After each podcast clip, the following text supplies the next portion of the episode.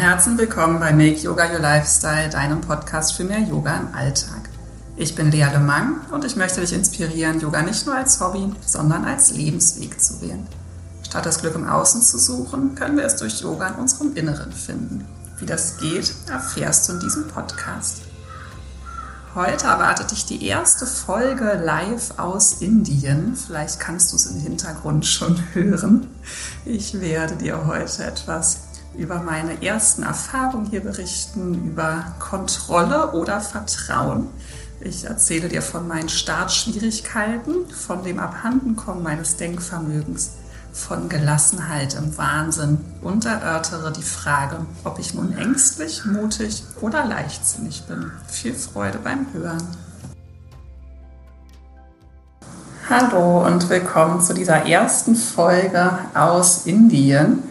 Ich bin jetzt gerade noch nicht mal eine Woche unterwegs und habe schon gefühlt Stoff für sehr viele Podcast-Folgen oder ein ganzes Buch. Ich bin schon ganz, ganz voller Eindrücke und habe eigentlich schon am Tag zwei gedacht, ich könnte jetzt eine Podcast-Folge aufnehmen. Die letzten Tage war auch echt, da war wirklich viel los und ich war auch immer an Orten, wo es wirklich sehr laut war. Also auch jetzt habe ich wahrscheinlich nicht die ganz idealen Podcast-Bedingungen. Du wirst sicherlich immer mal wieder Störgeräusche hören, aber ich habe extra für dich meinen Ventilator ausgeschaltet und sitze hier jetzt ähm, in einem sehr schönen Zimmer endlich mal wieder, was auch relativ sauber ist. Und äh, freue mich sehr, dir jetzt von meinen ersten Erfahrungen hier zu berichten, bevor sie nämlich schon wieder zu sehr verblasst sind, weil ich bin jetzt schon an meinem dritten Wohnort und jetzt kommt mir fast das, was vor sechs Tagen passiert ist, schon ganz weit weg vor. Aber da war so viel los und ich freue mich jetzt drauf, das nochmal Revue passieren zu lassen, was so dieses nach drei Jahren wieder nach Indien kommen mit mir gemacht hat und was ich vielleicht aus meinen ersten Erfahrungen mitnehme. Und vielleicht kannst du ja auch was mit meinen Gedanken anfangen. Vielleicht interessierst du dich für Indien, überlegst auch mal hierher zu fahren und ich versuche ein möglichst unverfälschtes, realistisches Bild zu geben für alle, die vielleicht sich fragen, ob das auch was für euch mal sein könnte oder nicht. Ich muss nämlich gestehen, ähm, jetzt war das ja alles schon wieder so weit weg, die Erinnerung. Und dann erinnert man sich ja immer mehr an die schönen Dinge und weiß gar nicht mehr so richtig, wie sich das alles anfühlt. Und in meinen ersten Tagen habe ich schon gedacht, okay, also so eine Reise nach Indien alleine vor allem auch noch, ist schon herausfordernd und vielleicht wirklich nicht jedermanns Sache. Also ich weiß ja auch, dass es nicht jedermanns Sache ist. Ich habe ja auch schon oft Touristen getroffen, die hier gar nicht zurechtgekommen sind oder auch von Menschen gehört, ich war eine Nacht da und ich will da nie wieder hin. Also dieses Land ist wirklich ähm, sehr, sehr besonders und durchaus herausfordernd, aber hält auch so viel Magie und Schönes bereit. Also jetzt fühle ich mich nämlich auch schon es ist, glaube ich, noch nicht mal der sechste Tag. Heute ist Montag, wo ich das aufnehme. Ich bin Dienstag geflogen, Mittwoch früh angekommen. Also ich bin wirklich noch nicht lange hier, aber jetzt bin ich wirklich schon total hier gelandet. Und ich habe inzwischen auch, ich bin jetzt in dem Ort, ich habe meine Pläne total verändert, das werde ich dir gleich noch berichten. Ich bin jetzt in dem Ort, den ich schon sehr gut kenne, in meiner indischen Heimat quasi und habe hier auch schon Leute getroffen, die genauso wie ich, also die ich schon von früheren Aufenthalten hier kenne, die äh, mehr oder weniger hier dann immer so ein halbes Jahr leben oder gelebt haben, die jetzt auch nach drei Jahren das erste Mal wieder da sind. Und die haben gesagt, teilweise, sie haben zwei Wochen gebraucht, um hier richtig anzukommen, obwohl die sogar noch öfter hier waren als ich. Also es ist ähm, wirklich, hier liegt eine bestimmte Atmosphäre in der Luft, die irgendwie viel mit einem macht und es herrschen auch einfach besondere Bedingungen. Und es ist einfach wirklich, was ich auch immer sage, aber nicht mehr so richtig gefühlt hatte. Hier ist einfach alles wirklich sehr, sehr anders, als wir das so kennen. Und vieles mit unserem Verstand einfach überhaupt nicht zu greifen. Aber ich fange mal ganz von vorne an. Erstmal vielleicht nochmal, es ist erst eine Woche her, dass ich dieses wunderschöne Yoga-Wochenende gemeinsam mit Saskia auf dem Stimmbekhof in der Lüneburger Heide unterrichtet habe. Das kommt mir schon so weit weg vor. Aber das war eine ganz, ganz bereichernde Erfahrung. Es war wirklich wunder, wunderschön. Wir hatten ja das große Glück, dass wir relativ schnell ausgebucht waren und dass dann kurzfristig war noch hier und da jemand krank geworden, aber wir haben ähm, so gut wie alle Plätze dann auch wieder vergeben können. Also wir waren eine große, ganz, ganz tolle Gruppe von Frauen. Männer hätten auch dabei sein dürfen, aber hat sich nicht so ergeben, wie es so ist. Im Westen sind die Frauen fleißiger, was Yoga angeht. Hier in Indien findet man ja unter den Lehrern sehr viel Männer, was ja bei uns anders ist. Ja, auf jeden Fall war ich da schon ganz, ganz angefüllt von diesem ganz wunder, wunder, wunderschönen Yoga-Wochenende und hatte dann am Sonntag aber schon so leichte Erkältungssymptome. Und ich habe dann angefangen, so ein homöopathisches Mittel zu nehmen. Ich glaube, das hat auch ein bisschen was gemacht. Ein wertvoller Tipp von Saskia. Danke dir dafür, liebe Saskia. Und ähm, hatte nämlich tatsächlich ein bisschen, ich hatte von Anfang an schon ein bisschen Sorge bei der Planung, bei so einem Yoga-Retreat mit einer großen Gruppe. Ähm, war mir schon bewusst, dass das ein kleiner Risikofaktor ist, dass man sich da eventuell irgendwas einfangen könnte. Ähm, und vielleicht hätte ich mir diese Gedanken nicht machen sollen. Ähm, und es ging dann aber auch noch in Deutschland. Also ich habe es dann gut hinbekommen, meine ganzen Sachen dort noch zu erledigen, zu packen, die Wohnung fertig zu machen für meine Untermieterin. Habe dann die Untermieterin empfangen, bevor ich zum Flughafen bin. Da habe ich auch ein richtig gutes Gefühl, habe eine ganz sympathische junge Frau jetzt bei mir wohnen, die sich auch sehr gefreut hat, dass sie da sein kann. Und bin dann schon recht aufgeregt zum Flughafen. Ich hatte noch eine kleine Umfrage gemacht bei Instagram in den Stories. Äh, ich hatte nämlich dann meinen Rucksack gepackt und hatte 15 Kilogramm Gepäck und hatte dann gefragt, ähm, ob ihr das für zu viel genau richtig oder zu wenig haltet. Und das war wirklich lustig. Also die meisten meinten, das wäre total angemessen. Aber dann meinten einige auch, es sei zu wenig. Und ich hatte nämlich gedacht, das sei zu viel, ehrlich gesagt. Aber ich hatte ja die Herausforderung, dass ich so unterschiedliche Sachen mache, für die ich unterschiedliche Dinge brauchte. Und dafür war das, glaube ich, echt richtig, richtig gut. Ich war dann aber, glaube ich, so bei 16,5 Kilo oder so, als ich los bin. Was aber, glaube ich, echt ähm, gar nicht so schlecht geplant war. Und ja, hat dann alles gut geklappt. Äh, der Flug ging halt ähm, am Nachmittag nach deutscher Zeit und ich bin dann am Morgen nach indischer Zeit gelandet. Und ich habe quasi gar nicht geschlafen. Also ich bin dann, ich hatte eine Zwischenlandung in Dubai und im zweiten Flug bin ich dann bei der Landung kurz weggenickt, aber dann waren wir ja auch schon da. Also ich bin wirklich sehr kaputt angekommen. Das hatte ich auch vorher nicht so auf dem Schirm, ehrlich gesagt. Ich habe das so ein bisschen unterschätzt. Ähm, ich weiß es eigentlich, dass ich ja so ein bisschen feinfühlig bin und ähm, sowas auch immer viel mit mir macht und ich immer Zeit brauche und eher auch ähm, langsam reisen mag. Ähm, es hatte aber alles gut geklappt und ich bin auch recht pünktlich angekommen. Ähm, dann hatte ich schon die erste Mini-Aufregung. Äh, das Hotel, ich hatte mir schon ein Hotel gebucht, dann in Chennai, in der sehr großen Stadt in, an der Ostküste in Tamil Nadu. Und da hatte ich ein Hotel gebucht und die hatten aber keinen Pickup-Service. Das heißt, ich wusste, ich nehme mir dann ein Taxi. Ich hätte auch mit der Bahn fahren können. Aber ich dachte, das ist mir ein bisschen zu aufregend direkt so beim Ankommen.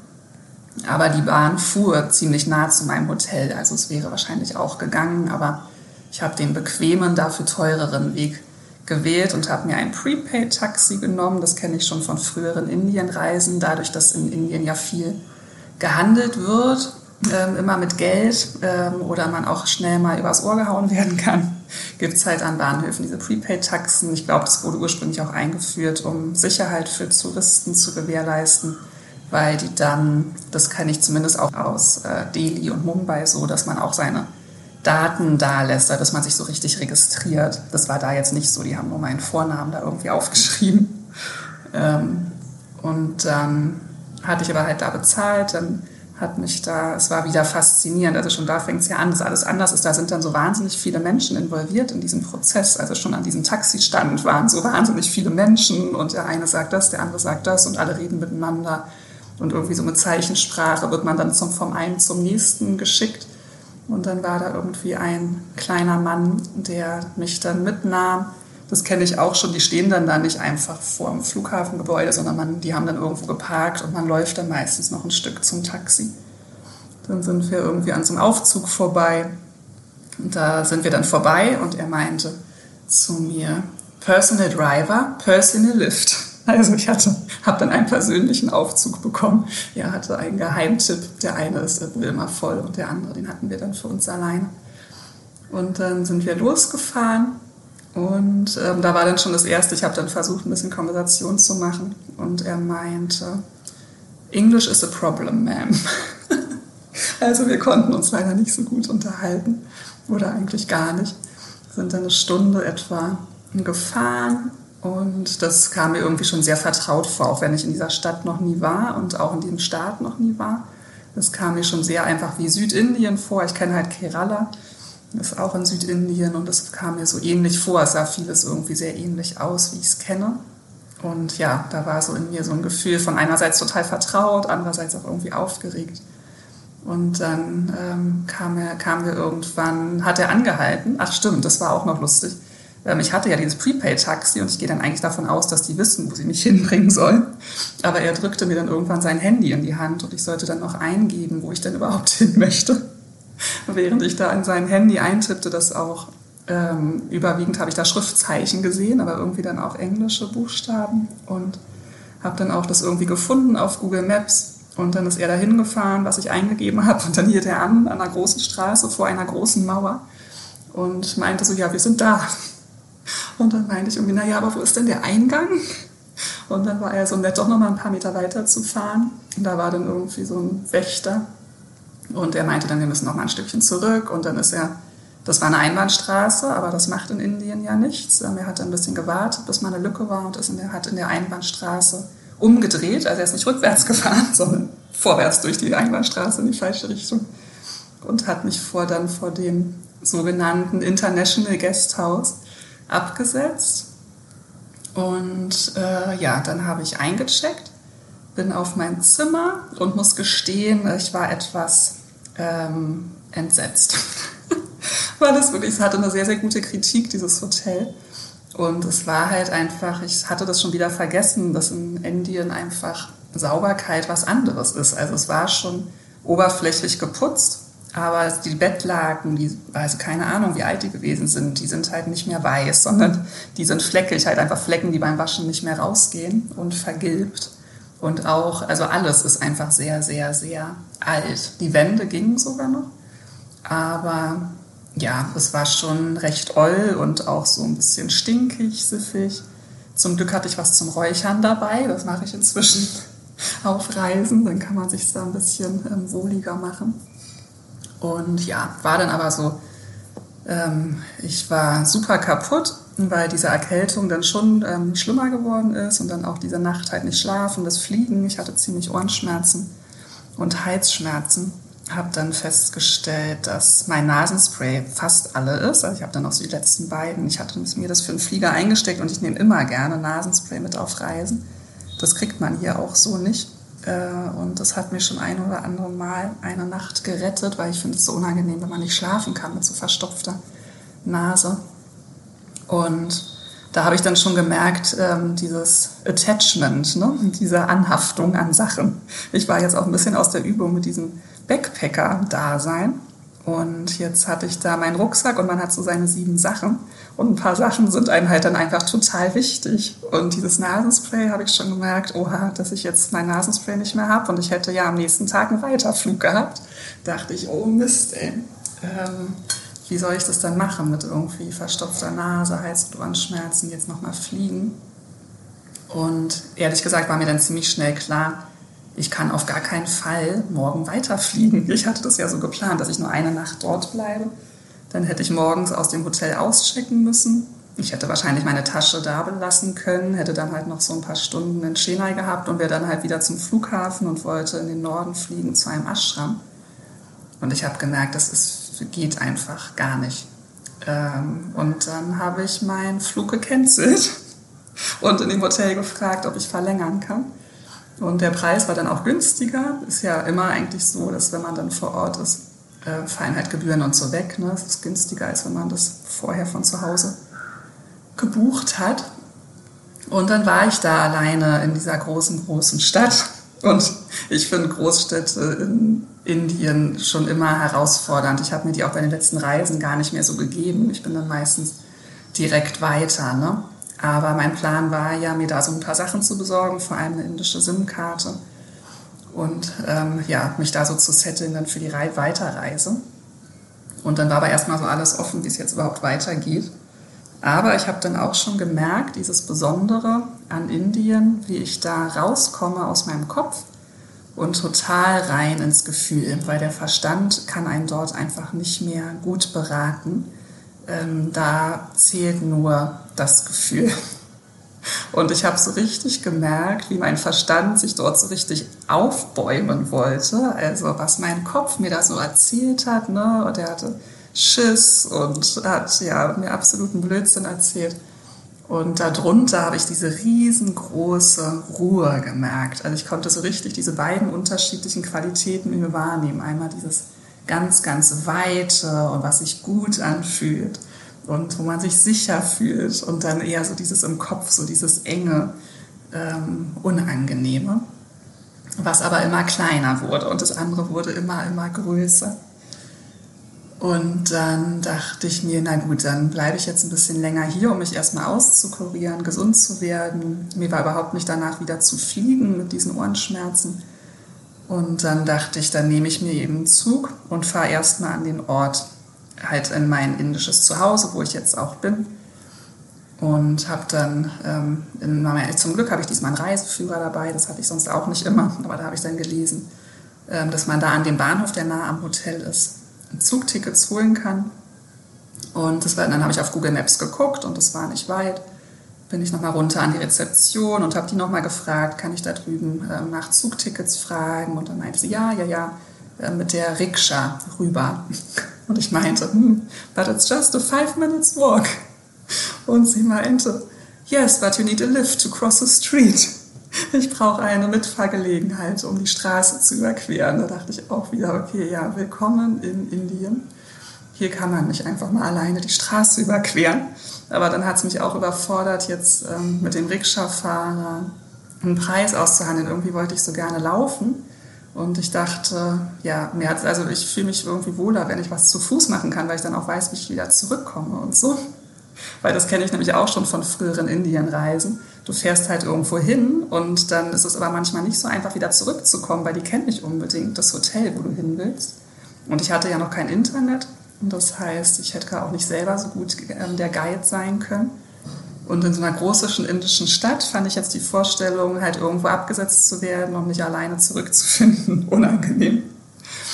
Und habe es dann geschafft. Also ich habe dann meine altbewährte Methode angewendet, immer gewartet, bis Einheimische da sind und bin dann ganz eng neben denen langgelaufen. Und da gucken die auch nicht blöd oder so. Also das war auch sowieso sehr, sehr angenehm. Also mein erster Eindruck von Chennai oder Tamil Nadu, diesem Staat, ist ähm, sehr positiv gewesen, weil ich habe nicht so viel Aufmerksamkeit bekommen, wie ich das aus anderen Gegenden kenne. Das, ähm, teilweise wird man da ja sehr viel angesprochen und auch vielleicht mal angefasst oder ähm, einfach angestarrt. Also man kriegt teilweise sehr, sehr, sehr viel Aufmerksamkeit, womit ich dann meistens auch irgendwie doch ganz gut umgehen kann, was sehr erstaunlich ist, weil ich das in Deutschland, glaube ich, nicht so angenehm finde. Aber dort war das nicht so. Also ja, hier und da hat mal jemand schon so verstohlen zu einem rübergeschielt, aber ähm, ich habe mich schon einigermaßen wohl gefühlt. Und dann bin ich, da habe ich es tatsächlich geschafft, zu dem Bahnhof auf der anderen Straßenseite ohne äh, Lift zu kommen. Und äh, habe dann da so ein äh, Reservation Office gefunden und habe nachgefragt. Und dann meinte sie, nee, ich wäre am falschen Office, hat mich noch mal ein bisschen weiter geschickt. Dann habe ich danach gefragt und dann meinte er, es gibt keine Zugtickets mehr für die nächsten, für die nächsten Tage, also alles ausgebucht, ausgebucht, ausgebucht. Dann meinte er, es gibt ein anderes Office, wo es extra Kontingente für Touristen gibt. Er hätte nur halt das normale Kontingent und das kenne ich auch schon von früher, dass man als Tourist häufig halt in so Tourist Offices oder so bucht oder an Bahnhöfen an so einer extra Schlange für Touristen. Und dass es da dann eventuell noch andere Tickets gibt. Und dann sagte er zu mir, ich soll mit der Metro fahren zur Parkstation und dann soll ich ähm, etwa fünf Minuten laufen zum MMC. Und ich glaube, ich habe ihn angeguckt wie so ein erschrockenes Reh, weil es kam mir vor. Also ich habe gedacht, Sie verlangen Unmögliches von mir, Sir. Man sagt da ja immer Man und Sir. Das mag ich total gerne. Thank you, Man. Thank you, Sir. Und ja, ich habe gedacht, Sie verlangen Unmögliches von mir, Sir. Und habe ihn dann auch zehnmal gefragt, wie ich das denn finden soll und in welche Richtung ich dann an der Parkstation gehen soll, weil ich wusste jetzt auch gar nicht, was halt dieses MMC sein soll. Und alleine Metro fahren fand ich jetzt für ohne geschlafen und mein erster Tag in Indien schon ein bisschen übertrieben eigentlich. Das war eigentlich nicht der Plan. Und gleichzeitig dachte ich, aber gut, wenn die Tickets so schwer zu bekommen sind, sollte ich das vielleicht jetzt auch nicht mehr so lange rausschieben. Und dann meinte er, okay, ich soll nur zur Plattform 11 gehen, mir vorher noch mal ein Ticket kaufen an dem Schalter, wo ich davor war und dann dahin fahren. Nun gut, dann bin ich wieder zum ersten Schalter zurück, habe für fünf Rupien ein Zugticket gekauft. Das sind, glaube ich, so sechs Cent. Was bekommt man bei uns für sechs Cent? Sicherlich keine Zugfahrt. Und dann bin ich auf dem Bahnsteig und dann habe ich mich dahingestellt, wo ganz, ganz viele Frauen standen. Und dann fuhr der Zug ein und dann hielt auch der Ladieswagen direkt vor meiner Nase. Und dann habe ich mich mit den anderen Frauen da in die Metro gesetzt. Fand mich wirklich sehr, sehr mutig, muss ich sagen. Und das war ganz abenteuerlich und es war nicht so voll. Also ich hatte so eine Zweierbank für mich und dann saßen da ein paar Frauen und ein paar haben mich ein bisschen angegrinst. Und dann kam zum Glück bei der Parkstation, da stand auch in unseren ähm, Buchstaben der Name. Das hat man nämlich in Indien ja auch nicht immer. Also manchmal steht es dann halt auch nur in Schriftzeichen und dann muss man halt wirklich fragen und muss sich einfach voll und ganz darauf verlassen, was die anderen sagen. Aber da stand es da, also ich konnte dann ganz selbstständig aussteigen und stand dann da und dachte, okay, und jetzt fünf Minuten zum MMC und wo wird das dann wohl sein? Und habe da mehrere Leute gefragt und alle haben mich angeguckt und ähm, ja, keiner wusste irgendwie was. Einer meinte dann close to the hospital und dann bin ich da mal in die Richtung gelaufen, die er mir gesagt hat. Da wurde es aber irgendwann echt unheimlich und das kam mir dann auch ein bisschen weit vor. Und ich wusste jetzt auch echt nicht, wie ich dieses MMC erkennen soll. Habe dann irgendwann gesehen, da waren viele große Gebäude und da standen große Buchstaben und Namen dran. Und dann habe ich immer halt nach M's und C's in den Namen der Häuser gesucht, aber auch nicht gefunden. Und dann dachte ich, ich wechsle vielleicht mal die Straßenseite und die Kreuzung war noch viel größer und noch viel krasser als vorher. Da habe ich mich irgendwo hingestellt, wo ganz viele Inder standen und wollte wieder meinen Trick anwenden, aber die sind alle nicht losgelaufen. Und dann wusste ich nicht, ob die jetzt da vielleicht auf den Bus warten. Ich wusste gar nicht, wollen die überhaupt die Straße überqueren? Und dann stand ich da und dann wollte ich nach meinem Handy greifen. Ich habe so ein Band an meinem Handy und dann hing mein Handy mir nicht mehr um den Hals. Und dann habe ich geflucht, scheiße, scheiße. Ich dachte wirklich, mir sei mein Handy geklaut worden. Und das war richtig voll da und eng. Und dann dachte ich, scheiße, ey, Lea, erster Fehler. Und dann gucke ich aber in meinen kleinen Rucksack. Dann war mein Handy da drin. Dadurch, dass ich ja gar kein Internet hatte, brauchte ich das ja auch nicht so griffbereit zu haben. Naja, das war ein absoluter Schocker. Irgendwie habe ich es dann über diese Straße geschafft.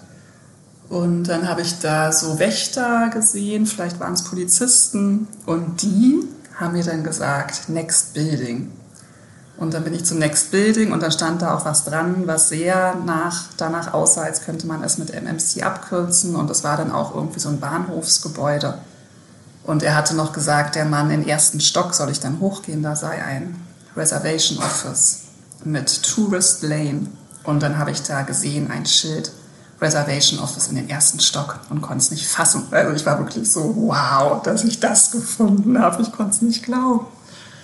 Und dann ähm, habe ich halt diesen Shortcut genommen sozusagen. Also ich bin nicht so ganz von vorne, wo ganz, ganz viele Massen hin sind, sondern so schräg auf das Gebäude zu und bin da in einer unheimlichen Ecke gelandet, muss ich sagen. Also so ein bisschen wie bei uns auch manchmal Bahnhofsgegend sein kann.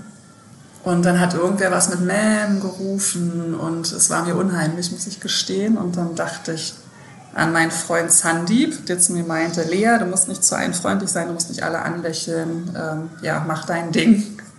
Und dann habe ich ans Yoga gedacht und dachte, Kopfkrone nach oben, Schulter zurück und bin da möglichst selbstbewusst und strammen Schrittes durch diese unheimliche Ecke da gelaufen und bin dann da einen ersten Stock hochgestratzt und dann waren da ganz viele Schlangen unterschiedlich beschriftet. Dann habe ich eine Ladies Line gesehen, wollte mich erst an die Ladies Line stellen, wo ganz viele Männer übrigens standen.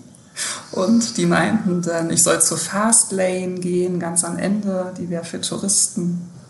Und dann komme ich da an. Da standen auch ganz viele Inder davor. Dann habe ich da gelesen. Ich hätte wünschte, ich hätte ein Foto davon gemacht, aber ich war viel zu überfordert, um zu fotografieren. Das war die Line für VIPs, für Touristen, für Minister und für Gruppen. Und vor mir saßen jetzt ähm, ganz äh, süße, niedliche, junge Jungs, ähm, die offenbar, ich bin dann später mit ihnen ins Gespräch gekommen, von verschiedenen Colleges kamen und anscheinend irgendwelche Gruppenfahrten organisiert haben. Und dann habe ich da sehr lange gewartet bei der Fast Lane, hatte wieder meinen Fehler gemacht. Ich hatte kein Mückenspray dabei und ich hatte nichts zu trinken dabei und gefrühstückt hatte ich auch noch nicht, ähm, weil ich irgendwie einfach so spontan losgegangen bin. Und mir ging es nicht gut. Dann saß ich da und saß da. Irgendwann kam dann mal eine andere, andere Touristin, eine Französin, mit der habe ich dann noch geredet. Die hatte ein Moskitospray. Da dachte ich, ach ja, willkommen im Traveler-Leben, wo man sich einfach so Sachen von anderen Leuten, von fremden Leuten auf der Straße ausleiht. Die hat mir dann ein Moskitospray auf die Füße gesprüht. Und irgendwann kam ich dann auch dran. Da hat, also ich habe mich dann irgendwann doch mal dahingestellt und dachte, ich muss, glaube ich, ein bisschen aufdringlicher werden. Und dann hat der der, der Ticketverkäufer da durch sein kleines Fenster irgendwann geguckt und mich da so hingewunken. Und dann habe ich ihm gesagt, wo ich gerne hin möchte. Und dann war das auch alles ausgebucht. Und dann hat er mir noch eine Verbindung angezeigt, die aber sehr, sehr viel schlechter war, als was ich eigentlich dachte. Ich dachte, es ist so eine Zugfahrt von so 15 Stunden. Und das waren dann aber so 23 und mit mehrmals umsteigen. Und dann war ich aber so in meiner Verzweiflung, dachte ich, ja gut, ich mache das jetzt.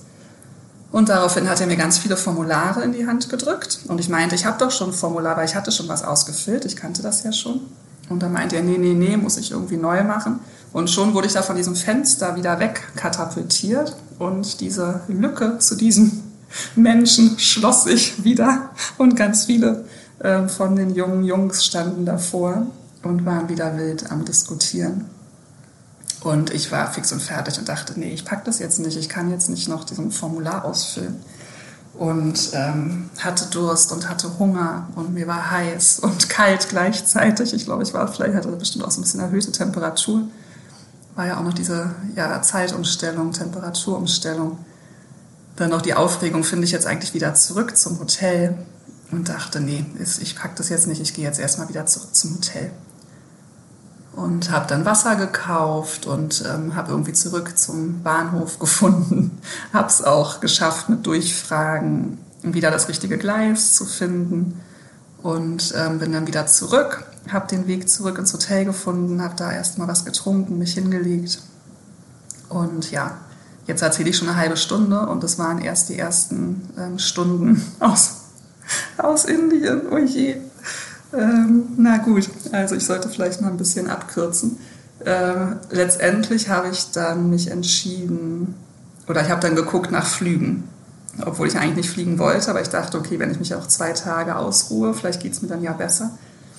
Und dann habe ich auch einen günstigen Flug gefunden und den gebucht und dachte, okay, das ist nur eine Stunde, das wird schon gehen, du kommst an einen vertrauten Ort, da hast du dann Zeit, dich auszukurieren. Und morgen hast du noch entspannt Zeit, hier alles ähm, zu organisieren, SIM-Karte und so weiter. Und dann habe ich das gemacht.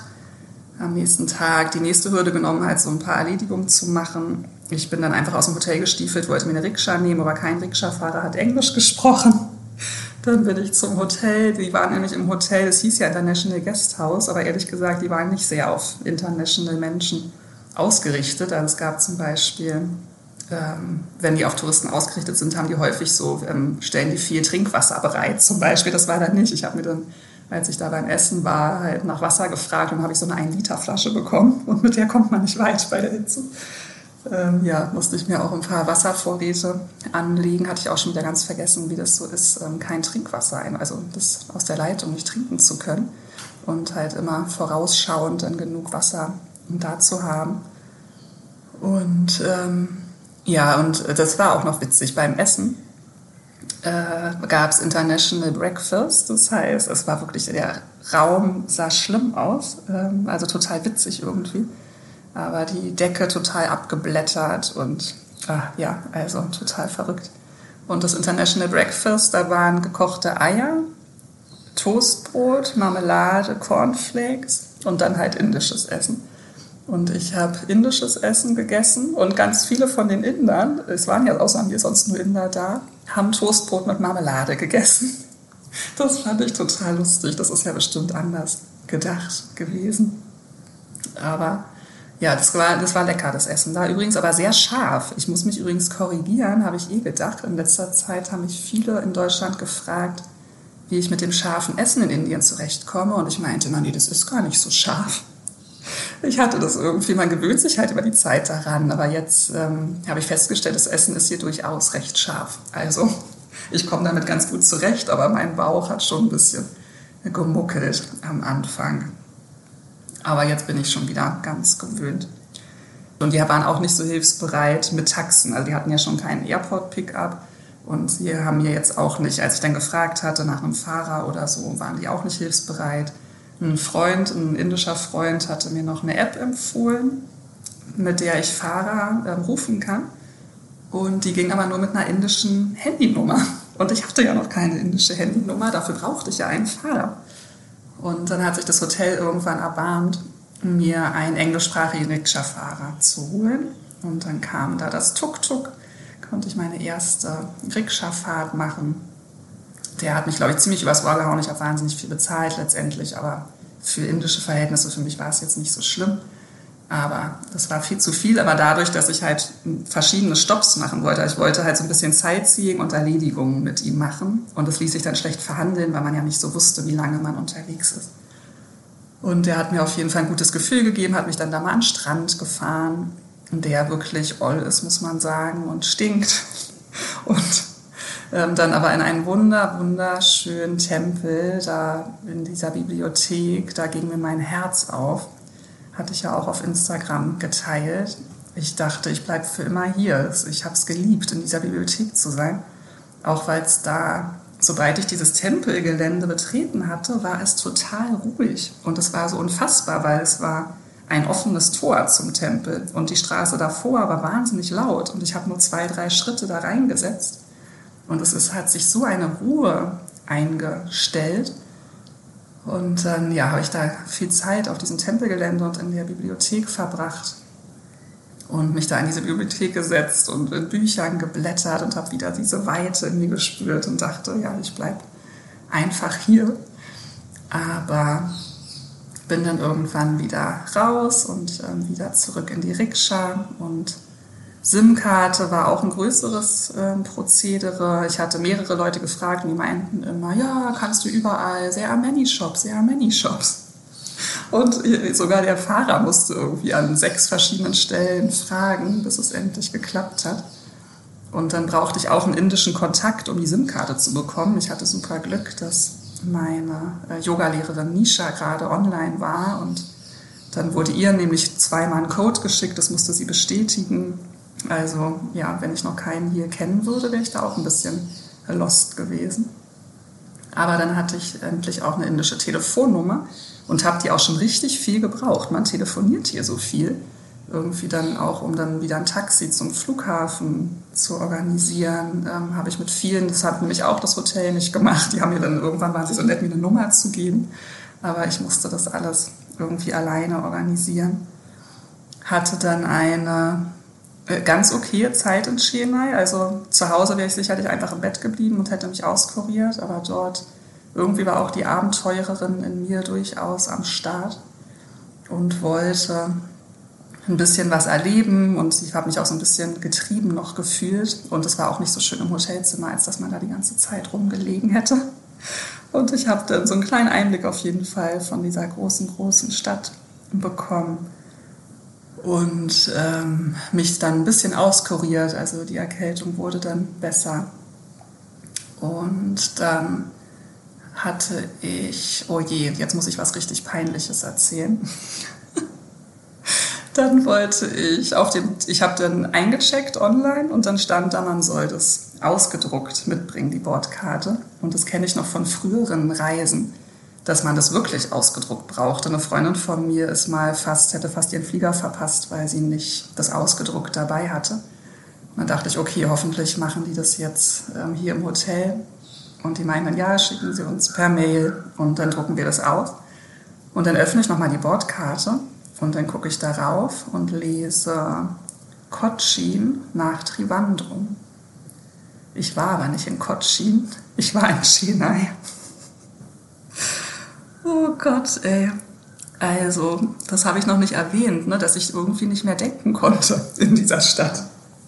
Aber diese Situation macht es vielleicht deutlich. Mein Gehirn war komplett matschig. Das war schon ja, hatte ich schon vorher gemerkt. Ähm, ich habe ja ein paar Social-Media-Aufträge mitgenommen, also ein klein bisschen arbeite ich ja von hier auch. Und dann musste ich so Sachen posten. Ich war ewig lange auf Facebook, habe so auf die Seite gestarrt und dachte, was, wo, wo poste ich das denn hier nochmal? Das war doch immer total deutlich zu sehen, das ging doch immer voll leicht. Ich habe es nach einer Ewigkeit nicht gefunden. Ich habe bestimmt viermal so lange gebraucht, wie ich normalerweise brauche. Habe dann gedacht, kann ich das jetzt den Kunden in Rechnung stellen? Kann ich jetzt viermal so viel verlangen, weil ich mehr Zeit brauche? Ich fürchte nein. äh, ja, ich hatte ein falsches Flugticket gebucht. Ich hatte nun einen Tag vorher ja schon ein Ticket storniert und dann ein neues Ticket gebucht und das war jetzt falsch. Und dann habe ich das auch storniert und dann habe ich bei der Fluggesellschaft, es war beides bei der gleichen Fluggesellschaft, zum Glück hatte ich jetzt ja eine indische Nummer, habe sehr lange mit Indigo Airlines telefoniert, mit dem Ergebnis, dass ich glaube ich nichts zurückbekomme. Also die haben das halt, ich habe das bilderweise nicht direkt bei denen gebucht, sondern halt, wie das heutzutage so ist beim Flügebuchen, über solche Plattformen. Und ähm, die meinen, sie hätten es denen zurückerstattet, aber von denen habe ich, glaube ich, halt die falschen Stornierungsbedingungen. Also ja, bye bye, liebes Geld. Ähm, aber da auch wieder dieses Attachment-Thema. Irgendwie konnte ich das so ganz gut.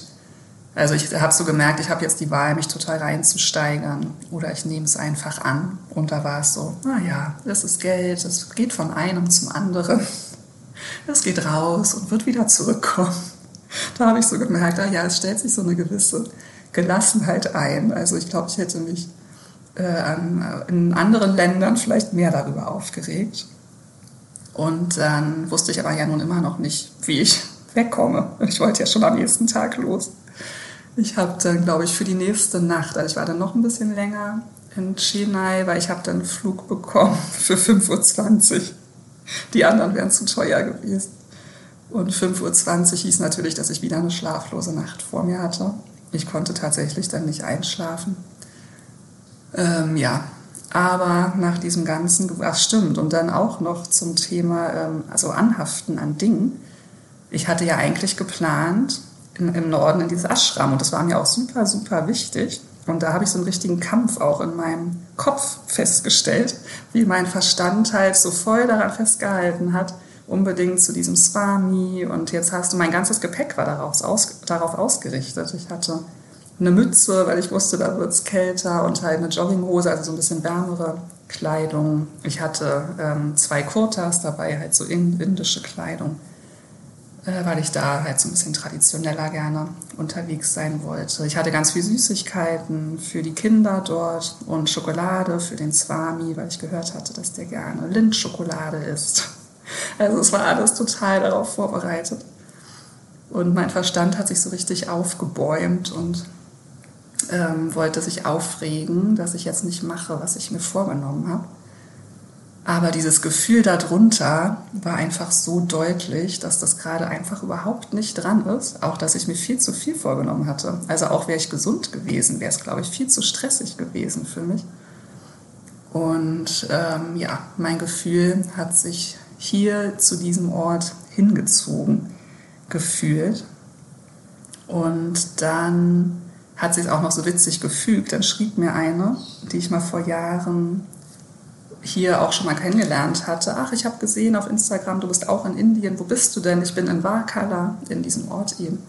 Und ähm, dann habe ich sie gefragt, in welcher Unterkunft und ob da noch ein Zimmer frei ist. Und sie meinte, ja, es ist sehr, sehr einfach, aber auch sehr, sehr günstig. Und ähm, ich frage, ob sie dir ein Zimmer reservieren. Und dann bin ich dahin und kam dann wieder sehr übermüdet hier an. Und äh, war dann halt, diese Unterkunft war wirklich schlimm, muss man sagen. Aber trotzdem war ich irgendwie froh, da zu sein. Ich bin dann zu meiner ersten Yoga-Klasse und darüber wird es eine weitere Podcast-Folge geben, wie ich ähm, jetzt hier die Tage erlebt habe, weil hier ist jetzt auch schon wieder so viel passiert und ich habe so viel zu erzählen über das Yoga, wie ich es hier erlebe im Vergleich, wie ich es zu Hause erlebe. Aber das würde jetzt zu weit führen. Auf jeden Fall, ja, dieses Land, wie du hörst, ist herausfordernd. Es macht viel mit einem. Es an jeder Ecke ist es irgendwie fremd. Ich musste schmunzeln, als ich da völlig übernächtigt, jetzt bei meinem zweiten, bei diesem kurzen Flug dann in dieser ähm, Linie stand, also anstand, dann zum, in den Flieger reinzugehen. Da waren auch außer mir nur Inder. Es sind wirklich nicht so viele Touristen, also nicht so viele ausländische Touristen hier. Und dann war da so eine Kamera und man hat das Bild der Kamera gesehen von dieser Schlange und ich, ich bin da so rausgefallen. Ich bin ein Kopf größer als die anderen und so weiß und dachte, das ist wirklich ein Wunder, dass die mich nicht alle total anstarren. Äh, das ist, also man fällt hier schon auf jeden Fall einfach total auf. Und gleichzeitig genieße ich so dieses, äh, wie bunt hier alles ist und wie laut und wie anders und wie viele Eindrücke hier auf einen einprasseln. Und dann diese Spiritualität, die in jeder Ecke in der Luft liegt, also auch in Chennai zwischen diesem ganzen Getümmel und Gewusel stehen dann überall auch noch irgendwie Tempel und Götterstatuen und dann bleibt da jemand stehen und ähm, nimmt so die Segnung entgegen, so eine Handbewegung halt, wo sie mit den Händen halt so ähm, zu sich quasi die Energie über sich gießen ähm, oder verneigen sich und das äh, ja, liegt hier total in der Luft. Und was mir auch aufgefallen ist, halt dieses wieder in dieses Backpacker-Dasein reinzukommen, dass man so total auf seine Grundbedürfnisse zurückerinnert wird oder so reduziert wird. Also erstmal halt natürlich dieses, wo kann ich schlafen, wo kriege ich was zu essen und zu trinken, dass das erstmal so äh, safe ist. Und dann aber auch diese psychologischen Grundbedürfnisse, das hatte ich mal bei der Stefanie Stahl im Podcast gehört, dass unsere Grundbedürfnisse halt, wenn erstmal diese Bedürfnisse zum Überleben gesichert sind, haben wir immer noch den Wunsch nach Bindung und Zugehörigkeit, den Wunsch nach Autonomie und Kontrolle und den Wunsch nach Selbstwert und auch den Wunsch nach Lustgewinn, eben ähm, Freude zu empfinden, uns gut zu fühlen. Und all das habe ich in geballter Ladung wirklich total mitbekommen, jetzt ähm, schon in meinen ersten Tagen hier. Also, und vor allem aber auch, ich finde, es fehlt eigentlich noch dieses Gefühl nach Sicherheit. Das fehlt mir da ein bisschen, weil das war bei mir auf jeden Fall sehr ausgeprägt und halt irgendwie immer so, ja, ähm, wo lasse ich meine Sachen? Ich hatte immer Angst, dass ich jetzt irgendwie mein Reisepass abhanden kommt und so. Dieses, wie man sich halt als Backpacker erstmal so, wo bewahre ich meine wichtigen Sachen auf und so. Und aber auch dieser Wunsch, ähm, ich finde, das ist ja so ein kleiner Konflikt, sich einerseits nach Zugehörigkeit zu sehen, aber auch nach Autonomie. Und dort, dass ich mich dort halt nicht so einfach von alleine von A nach B bewegen konnte und auch nicht in der Lage war, alleine mir eine SIM-Karte zu organisieren, sondern dafür halt dann wieder einen Kontakt brauchte. Es geht übrigens manchmal auch ohne, aber das ist dann besser in touristischeren Gegenden. Das war ich jetzt halt gerade nicht. Und aber auch der Wunsch nach diesen guten Gefühlen. Ne? Also in mir drin, das hat sich so, äh, ja, sind so viele Sehnsüchte entstanden nach, das jetzt alles zu erkunden. Also da war einiges los in mir und der Wunsch nach Zugehörigkeit und Verbindung. Also ich habe dann in kürzester Zeit freundschaftliche Gefühle für meinen Rikscha-Fahrer aufgebaut, weil er einfach der Einzige war dort, mit dem ich mich gerade verständigen konnte und der so an meiner Seite war. Und jetzt äh, ist es gerade wirklich ganz schön, dass ich, äh, wo ich jetzt bin, halt äh, ein paar vertraute Gesichter und Menschen treffe. Äh, das ist total schön. Und ja, also ich habe hier alte Bekannte wieder getroffen und so richtig dicke, feste Umarmungen einkassiert. Da ist ähm, gerade dieses Bedürfnis nach Zugehörigkeit auf jeden Fall ganz gut bedient. Aber dazu dann beim nächsten Mal mehr. Ja, und um jetzt nochmal auf diese Frage zu kommen, Kontrolle oder Vertrauen, hier bleibt mir nichts anderes übrig, als die Kontrolle aufzugeben und zu vertrauen. Und irgendwie, auch wenn jetzt die ersten Tage mein Verstand sich nochmal sehr aufgebäumt hat, fällt mir das denn hier aber doch auch relativ leicht, was in Deutschland mir manchmal nicht so leicht fällt. Also irgendwie, ich würde jetzt nämlich wirklich gleichsetzen, ähm, den Verstand mit Kontrolle. Der Verstand möchte halt kontrollieren. Und dieses Gefühl, diese Weite, der da drunter ist, die hat totales Vertrauen. Deine Seele kennt den Weg oder auch dieser Begriff, den ich irgendwie sehr gerne mag, der inneren Führung, wenn wir so mit unserem Kern, mit unserem Wesen gut verbunden sind, dann können wir uns einfach treiben lassen und dann wissen wir, genau, wo es hingeht. Und auch wenn irgendwas nicht so läuft, wie wir uns das gewünscht haben, so wie ich zum Beispiel ja in dieses Ashram in den Norden unbedingt wollte und dann vor Ort gemerkt habe, krass, nee, das passt jetzt überhaupt nicht in meinen Plan. Ich fühle mich nicht gut, ich kann auf keinen Fall fliegen und ich brauche jetzt auch erstmal mich irgendwie ein bisschen ausruhen und gesund werden und Kraft finden an einem vielleicht auch ein bisschen vertrauteren Ort. Jetzt habe ich den Faden verloren dann kann ich hier irgendwie ja das auch einfach viel besser annehmen. Und ich merke hier dieses Gefühl einfach so wahnsinnig deutlich. Also es gibt so ein sprudelndes Glücksgefühl in mir. Und wenn ich das fühle, dann weiß ich, okay, da geht's hin. Und da, wo ich jetzt gerade bin, da sprudelt es ziemlich gewaltig. Und deswegen bin ich hier offenbar ganz richtig. Ich hatte kurz vor meiner Abreise mich mit einer Bekannten unterhalten und die sagte, dass sie nur in Länder reist, wo sie die Sprache kann und dass sie auch extra eine Sprache, also sie reist sehr wenig, aber als sie dann mal ins Ausland gefahren ist, hat sie auch extra die Sprache gelernt, weil sie halt ganz viel Angst macht, die Sprache vor Ort nicht zu verstehen und beim Einkaufen nicht zu wissen, was sie da kauft und so weiter.